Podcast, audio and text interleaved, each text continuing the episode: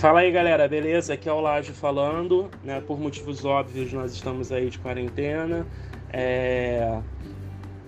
Enfim, nesse período a gente está revendo as nossas formas de ensinagem, então como uma adequação a esse novo formato foi disponibilizado, nesse novo formato foi disponibilizado para vocês algumas listas de exercícios para vocês executarem em casa, tá?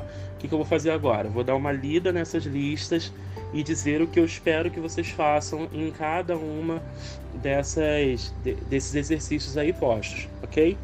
Então, logo de início aí na lista de vocês, a gente tem uma charge, né? E aí a gente tem aí uma figura vestida como Papai Noel dizendo ho ho ho sou o Papai Noel. E aí a gente tem outras figuras, né, de um grupo de pessoas que estão aí provavelmente embaixo de um viaduto, né, é, dizendo chega mais, a gente também não existe. Enfim, né? A minha primeira pergunta é qual é o tema abordado pela charge. Então você precisa levar em consideração todos os elementos ali, né? Tanto os elementos verbais quanto os elementos não verbais. Então você leva em consideração tudo e me diga sobre o que essa charge está falando, o que, que ela está abordando, tá? 2. Qual é o objetivo desta charge? Né? Num geral, as charges têm como objetivo tecer alguma crítica social. Então aí, ó, já dei um spoiler da 2 e da 1, um, tá? Fica bastante atento aí. 3. A charge é um gênero que explora diversos, diversos recursos da linguagem, sabemos que a linguagem ela se utiliza de diversos recursos. Então a gente tem a linguagem verbal, a linguagem é, imagística, né? A gente tem a linguagem gestual. Isso tudo aí acaba contribuindo para a produção de um texto que seja re realmente efetivo, né? O que é um texto efetivo? Um texto que consegue transmitir uma mensagem. Que elementos extralinguísticos, ou seja, que elementos fora da língua foram utilizados para atribuir o tom de crítica à charge. Explique. Né? Então você vai dizer aí quais os elementos que são que não fazem parte da língua, né? que foram utilizados para atribuir a crítica à charge e explicar por que, que eles foram utilizados, ok? 4. Para que essas falas fossem entendidas da mesma maneira sem a utilização dos recursos imagísticos, ou seja, para que essas falas fossem entendidas da mesma forma sem o uso de imagens, seria necessário um recorte de texto de teor dissertativo, argumentativo, injuntivo, narrativo ou descritivo. Todos esses tipos de textos vocês já tiveram acesso, vocês já sabem quais são. Então marquem aí o texto que você acredita que melhor se adequaria para poder dar esse panorama, dar esse contexto, ok? 5.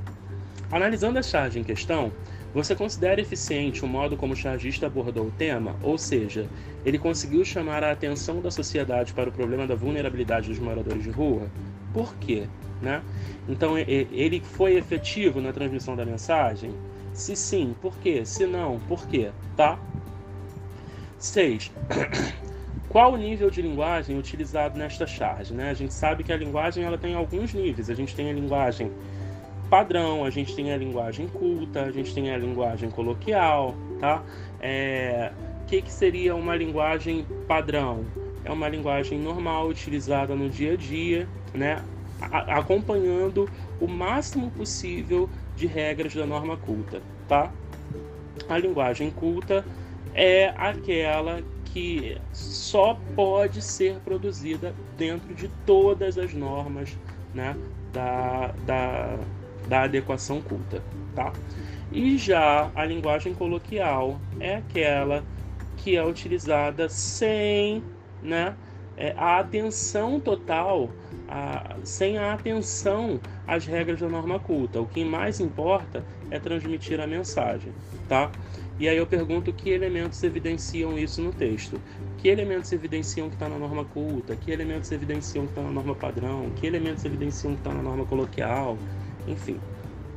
7.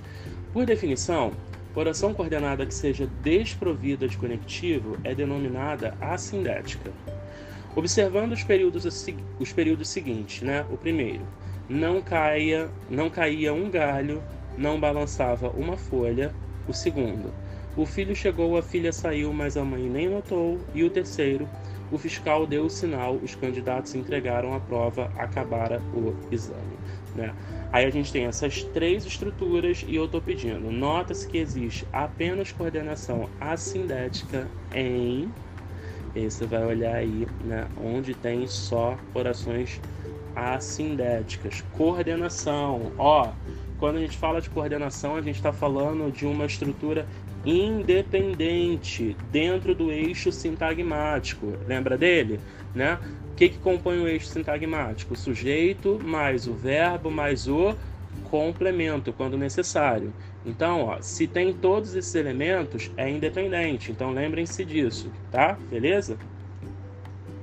8 qual o período em que a vírgula está separando uma oração com ideia de explicação. Então aí, ó, a gente está procurando o período que tem uma oração coordenada explicativa, matéria do capítulo 1 da apostila. 9. As orações subordinadas substantivas que aparecem nos períodos abaixo são todas subjetivas. Isso é, todas as orações subordinadas que aparecem no, nos períodos abaixo têm função de sujeito, menos uma. Qual é? Aí que você tem que marcar. 10. A palavra ser é conjunção integrante em qual das orações seguintes? Gente, a palavra ser ela exerce várias, né, funções morfológicas, né, classificações morfológicas aí, né, classificações gramaticais dentro da língua portuguesa. Então eu estou pedindo para vocês procurarem a única estrutura em que o ser só é utilizado para completar o sentido do verbo, para completar o sentido do verbo. Por exemplo, né? Ó, veja se ela já chegou, né? Quem vê vê alguma coisa. Veja o que? Se ela já chegou. Esse ser ele é uma conjunção integrante, porque ele está completando o sentido do verbo ver, tá? Então, ó, geralmente o ser é utilizado como conjunção integrante quando a gente está falando de uma oração subordinada substantiva objetiva direta, ou seja, aquela que completa o sentido do verbo sem o auxílio de preposição. Galera, espero ter ajudado. É, fiquem em casa ao máximo, evitem sair na rua, lavem bastante as suas mãos, evitem o contato da sua mão com o seu rosto, principalmente olhos, bocas e nariz, tá? Bocas. Até parece que alguém tem mais de uma. Enfim, com seus olhos, com a sua boca e com o seu nariz, tá? Porque você, nesse caso, é o principal responsável pela sua saúde nesse momento. Beleza? Espero ver vocês em breve. Beijos!